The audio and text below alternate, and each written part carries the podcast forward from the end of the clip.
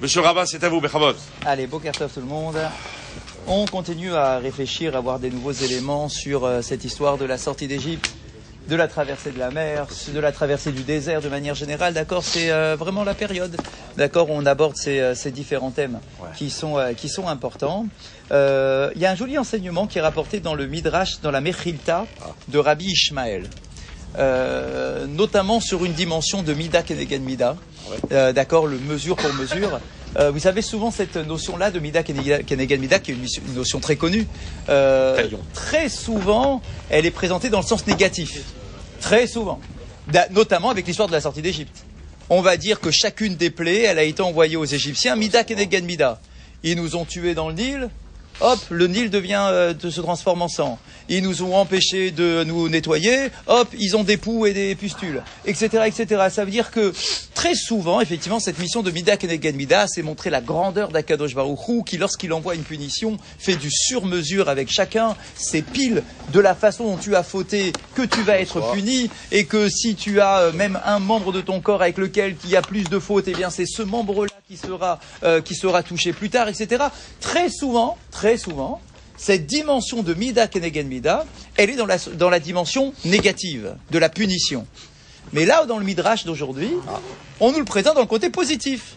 Et oui, parce qu'en réalité, c'est exactement pareil, c'est Mida Kenegen Mida, même pour le bien. Ah. Ça veut dire que si toi tu fais du chesed, Hachem il fait du- chesed avec toi. Bon. Mida Kenegen Mida, c'est la même expression de Chachamim. Ce n'est pas qu'une expression dans, le, dans la punition, c'est une expression qui est neutre. Et donc chacun dans sa dimension. Si toi tu as un rachat, alors cette dimension de Mida Kenegen Mida, elle est pour le mal. Mais si toi tu es un tzaddik, la dimension de Mida Kenegen Mida, elle est pour le bien.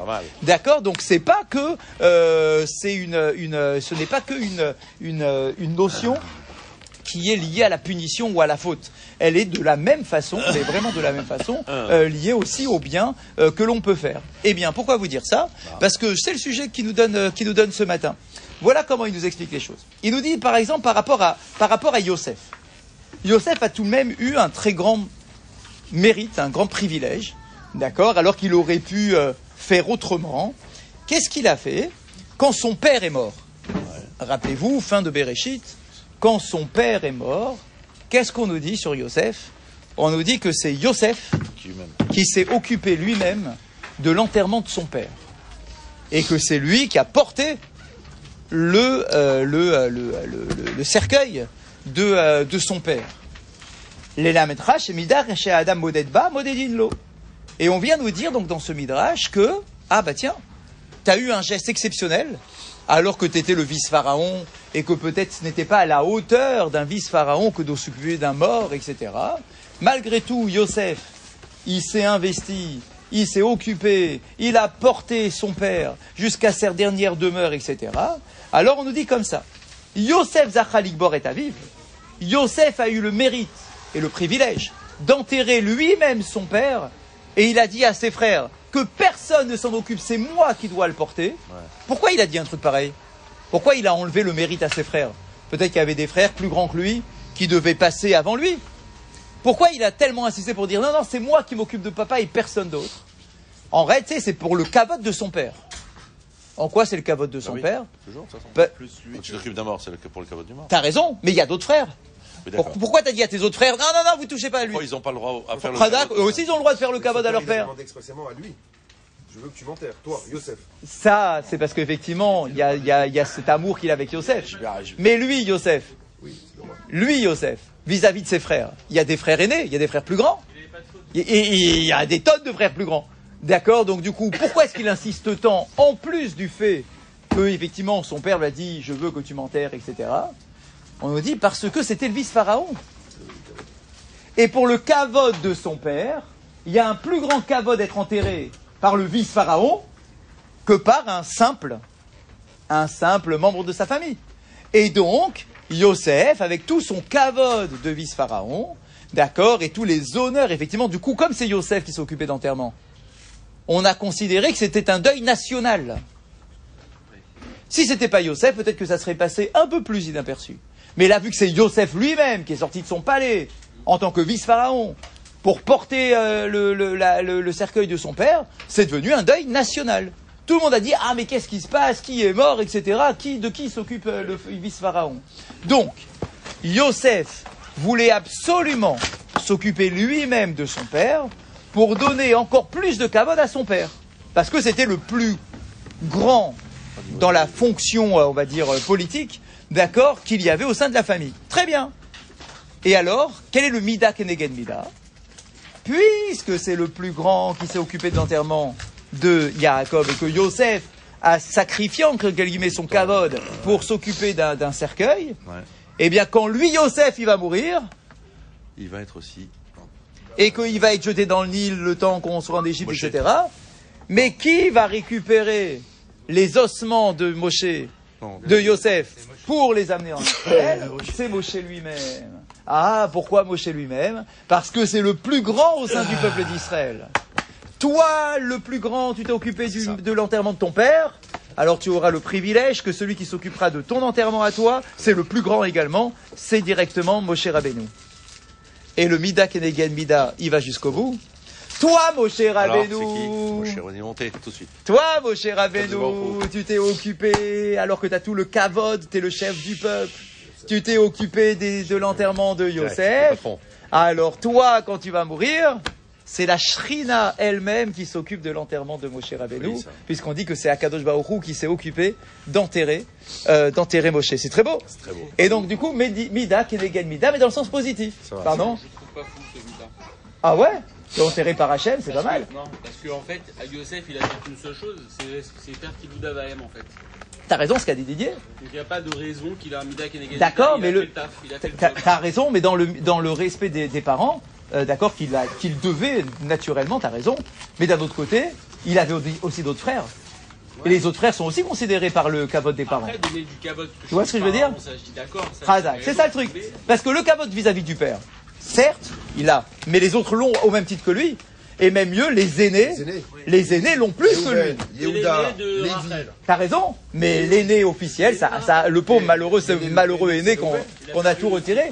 D'accord Réhouven, il a tout perdu. T'as raison. Roi. D'accord Donc il y avait, il aurait pu, il aurait pu, il aurait pu, d'accord, dire j'ai le caveau de mes parents, c'est vrai, après. mais les autres aussi l'ont ont le caveau de leurs parents, d'accord, au même titre que moi. Donc j'aurais pu laisser le caveau à quelqu'un d'autre, mais non, mon père mérite que ça soit le pharaon, le vice-pharaon qui s'occupe de lui. Ah, t'as fait ce cavode Ok. Alors toi, Mida Kenegan Mida, c'est Moshe. Alors que là aussi, quelqu'un d'autre aurait pu s'occuper de Yosef. C'est Moshe le plus grand qui s'occupe de toi. Ah, et toi, Moshe Vous pouvez s'occuper de Yosef. De Yosef. Razak, donc pourquoi c'est pour Moshe sortir- Déjà pour sortir du Nil, il fallait avoir, fallait avoir le T'as raison. Oui, d'accord, mais après, une fois qu'il est sorti, bah. on dit que tout le peuple d'Israël, ils étaient en train de s'occuper de récupérer l'argent. L'argent est trop des- cher, Ouais, exact. On dit que tout le monde s'occupait de son propre argent pour avoir gagné un peu plus, alors que Moshe, lui, Ah. Il était dans l'île. oui, parce que Yosef, on n'a pas pu l'enterrer en Israël tout de suite. A- a- Il est resté. Pour pas qu'il Ah, soit- c'est c'est là qu'on l'a qu'on l'a qu'on l'a conservé. C'est dans le Nil. C'était pas pour pas qu'il soit idol... enfin, idolâtré par les Égyptiens. Oui, c'est ça. Il fallait qu'il soit un peu planqué. Caché, il est planqué, D'accord, c'est dans le. Nil qu'on l'a mis Yosef. D'accord, et donc il est sorti par la fameuse phrase de pendant D'accord, monte, monte taureau, c'est la phrase de Moi, une Yosef. bonne question. Ah, Combien il y a d'années entre, entre Yosef et Moshe? Ah bah, on, on- on le sait, on le sait, 150 on le sait. Puisque on est resté en tout 210 ans. D'accord, en tout. Quand Moshe est sorti, il avait 80 ans. Quand Yosef est mort, il a 110 ans. Qui a 110 ans? Yosef, Yosef a 110 ans quand il est décédé. d'accord Et il arrive en Égypte à l'âge de 17 ans. Qui arrive à l'âge Bah, Yosef. Yosef est arrivé avant les 210 ans, non? Oui, il a 17 ans, Yosef, quand il arrive. Et les 210 ans, ils commencent quand le peuple d'Israël arrive. Et ils arrivent quand Yosef a 4 34 ans. Donc vous avez tous les éléments pour calculer. C'est vrai, vous avez tous les éléments. Après, après c'est une sorte de calculatrice, mais vous avez tous les éléments. D'accord Puisque la même, quoi. 34 ans quand le peuple arrive, 110 ans lorsqu'il meurt. Ouais. Et, euh, et voilà, et on est resté en tout 210 ans. Et Moshe, il a 80 ans quand on sort. Donc euh, vous avez tous les, tous les éléments. Après, c'est juste une, une sorte de calculatrice euh, que vous avez sur vos téléphones. Ouais, d'accord, regardez. Je sais pas s'il dit. euh, Mais euh, effectivement, donc c'est pas, c'est pas, c'est pas énorme non plus, quoi. Ça fait 24 ans Non. Une centaine d'années. Entre la mort de Non. Yosef et le- la naissance de Moshe. Ah, entre la mort de Yosef et la naissance de Moshe. toi, t'as dit quoi entre eux Tu veux Alors. quoi Entre la mort de Yosef et, Ah bah, Ah, alors une vingtaine d'années, voilà. ouais. On parlait de nous la mort On de est, Moshe. on est, non, un peu plus quand C'est même. entre Yosef et Moshe. Pourquoi vous dites ça L'arrivée de Moshe. Pourquoi 120 Ah non, La mort de Yosef. Non, non, non. Il est parti, il avait Et il, a, il, a, il, est arrivé, il avait 34 ans, Yosef, lorsque le peuple, la famille arrive. Euh, euh, D'accord Et il meurt à 110 ans. Donc déjà, Moshe, euh, Yosef, il reste Donc il y a au moins 100 ans. euh, 16, 76 ans 76. D'accord 76 ans jusqu'à sa mort. Et on est resté 210. Voilà. Et- Oui, non, mais il avait quel âge, Moshe, après, quand, il a- quand ils sont sortis des 80 80, donc moins, de, moins 80, donc ça fait 64. 66, ouais, à peu près. Ouais, il faut un petit, euh, un petit, euh, petit truc. Bon, messieurs, vous donnez la réponse demain. D'accord Faites le calcul. En tout cas, je vais donner C'est toutes toi les dates posé la qui vous question, c'est toi qui le donne la réponse. Débrouille-toi. Alors, donc ça, Ah, ça me moque, cette histoire de- c'est qu'il avait la vie. Enfin bon, c'est un- donc ça, c'est ce qu'on dit sur le Aaron, sur le, le tombeau de, de Yosef. Ouais. Maintenant, une fois que Moshe a, a récupéré ce tombeau, ce qui est quand même assez incroyable, c'est que le Midrash continue en nous disant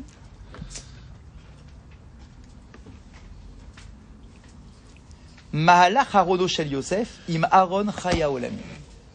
Que le cercueil de Yosef, il avançait côte à côte avec le Aaron à Kodesh. C'est incroyable. ah. Regardez le kavod. Le kavod que l'on fait à Yosef, encore une fois. Le kavod que l'on fait à Yosef, c'est qu'il marche pas seul dans le désert, il est mort. hein. À côté, quoi. Mais son cercueil n'avance pas seul dans le désert. Le Aaron, est- en hébreu, le jeu de mots, il est un peu plus intéressant parce que c'est le même mot, Aaron et Aaron. C'est le Aaron, c'est le cercueil, et Aaron à Kodesh, c'est l'arche sainte. C'est pareil. C'est ah, c'est le même mot. D'accord, donc c'est intéressant.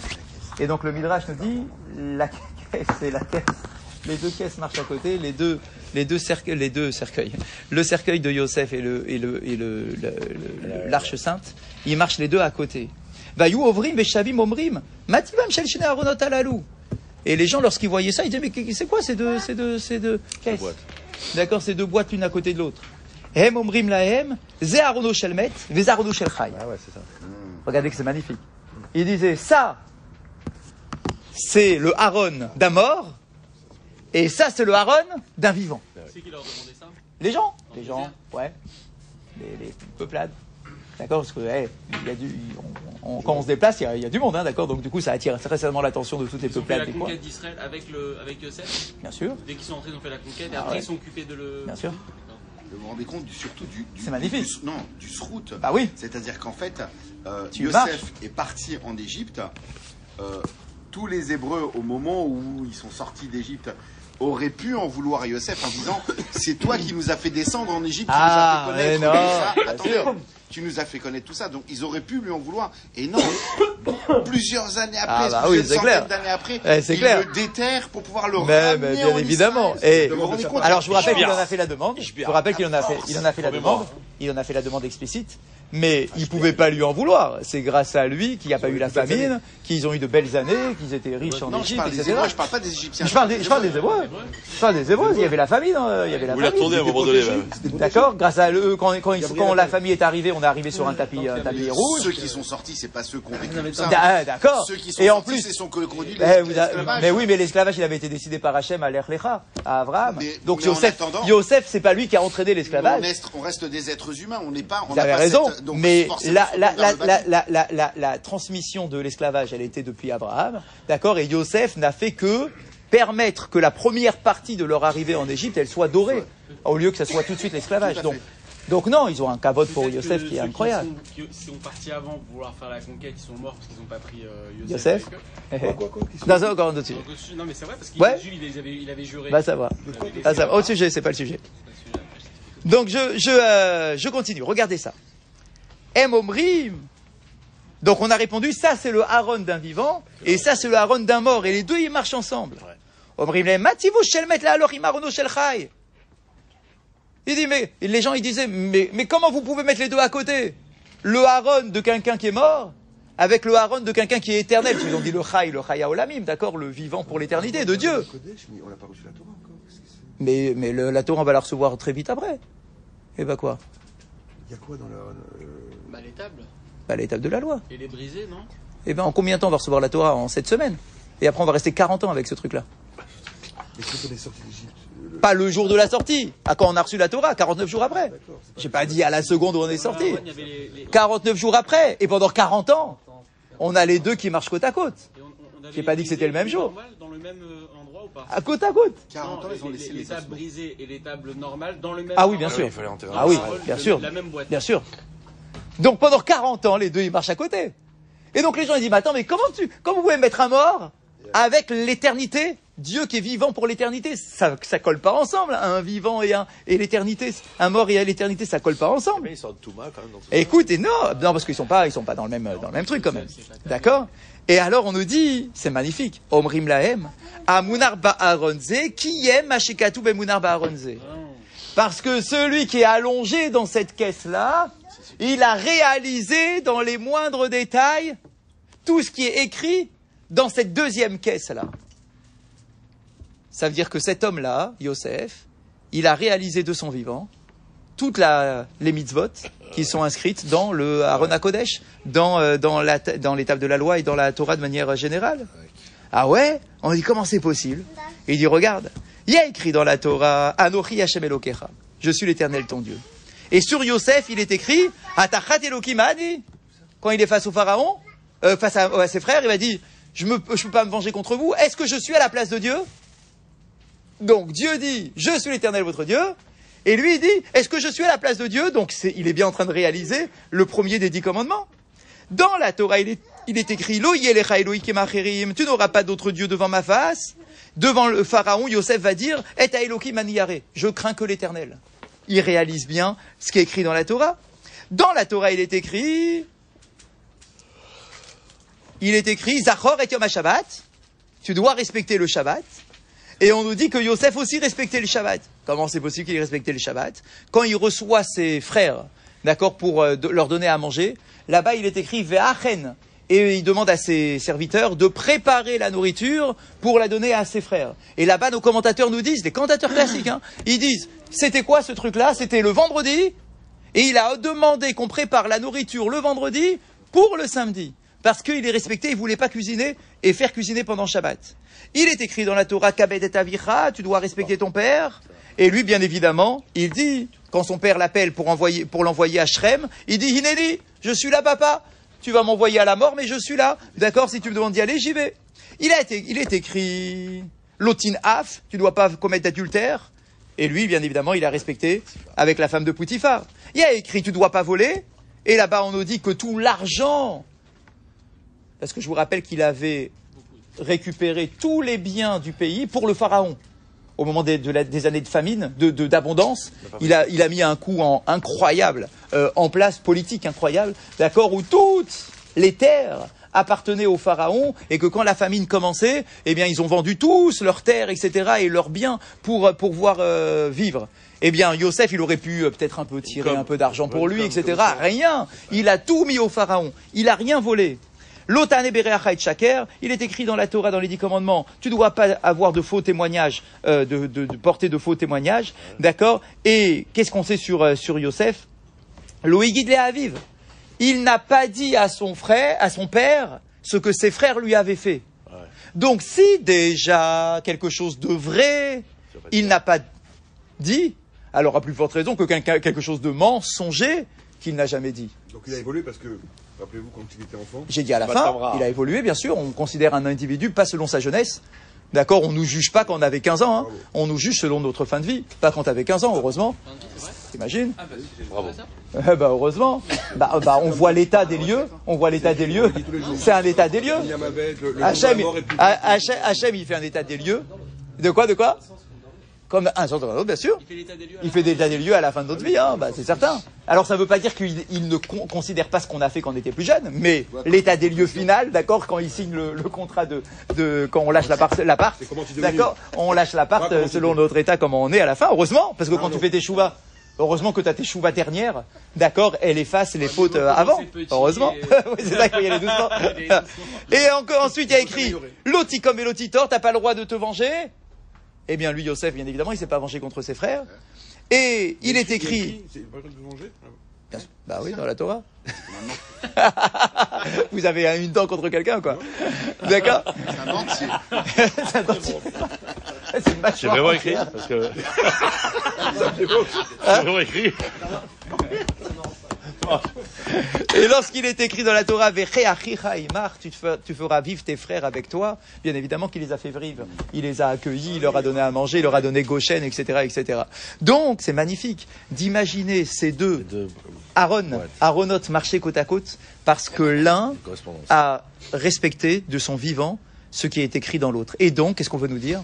C'est qu'en réalité, il n'y a pas d'incompatibilité entre l'éternité d'Akadosh Baruchou et la fatalité humaine de la mort qui nous tombe dessus quoi qu'il arrive. C'est qu'en réalité, quelque part, tu t'inscris dans une vie éternelle, toi-même, lorsque tu respectes les mitzvot de la Torah. Et donc, ton Aaron, il a le niveau du Aaron à Kodesh. C'est magnifique. C'est beau, non Ouais. ça c'est pas Yosef ça Si, bien sûr, bien sûr, c'est quand Yosef s'est révélé, d'accord, et que tout le monde ne savait plus quoi dire. Alors nous, on dit, aïe, aïe, aïe, oh, il a nous, malheur à nous le jour du jugement. Parce que si déjà les frères de Yosef, ils ont, ils savaient pas quoi Ah, lui voilà, répondre. c'est ça, voilà. Alors nous, devant un Baruch Hu, qu'est-ce qu'on va lui répondre quand il va nous euh, taper sur les doigts? À la du jour. On a beaucoup parlé euh, des fruits de l'arbre avec Boré Periaetz, etc. Et donc on en arrive à Boré Adama. Ce soir. Nous dit ce soir tout Bishvat.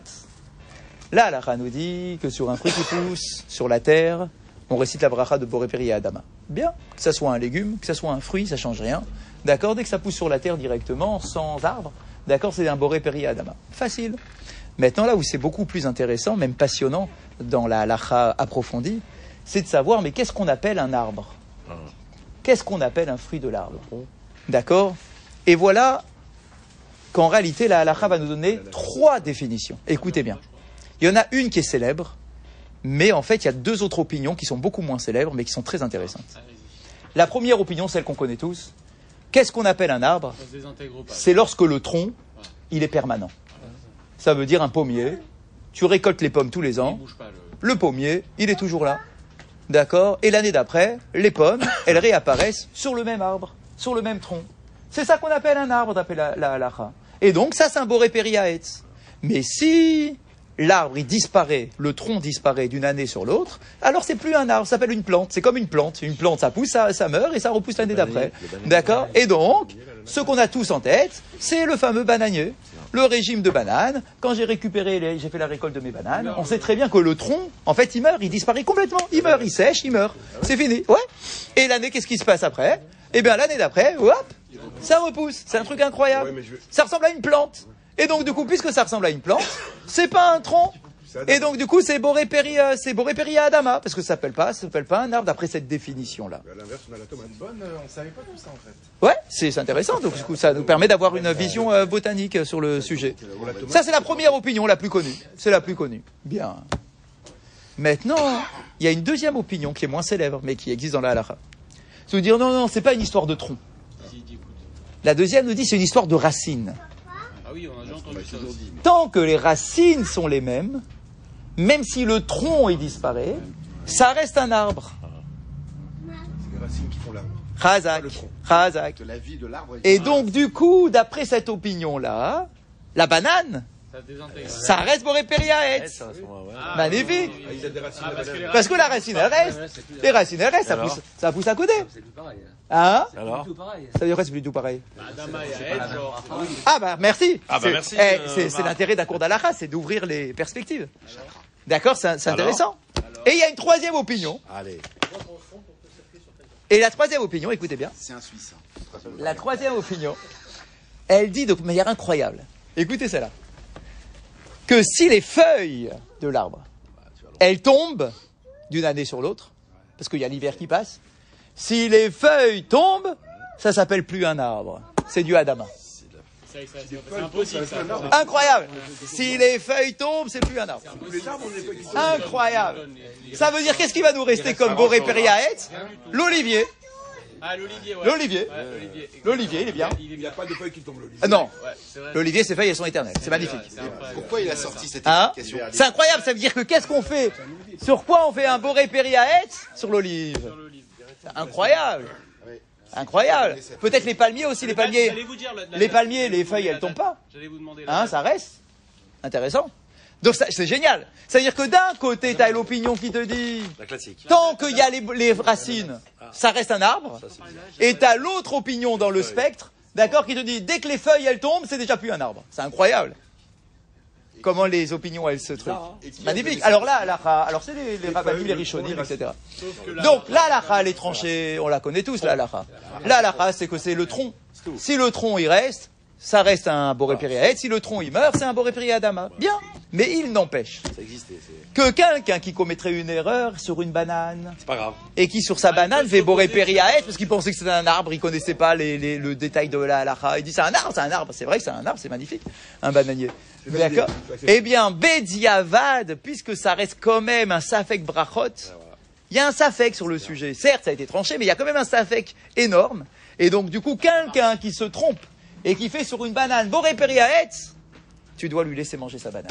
Et, et- Tu dois pas lui sauter à la gorge en disant mais t'es un bon à rien.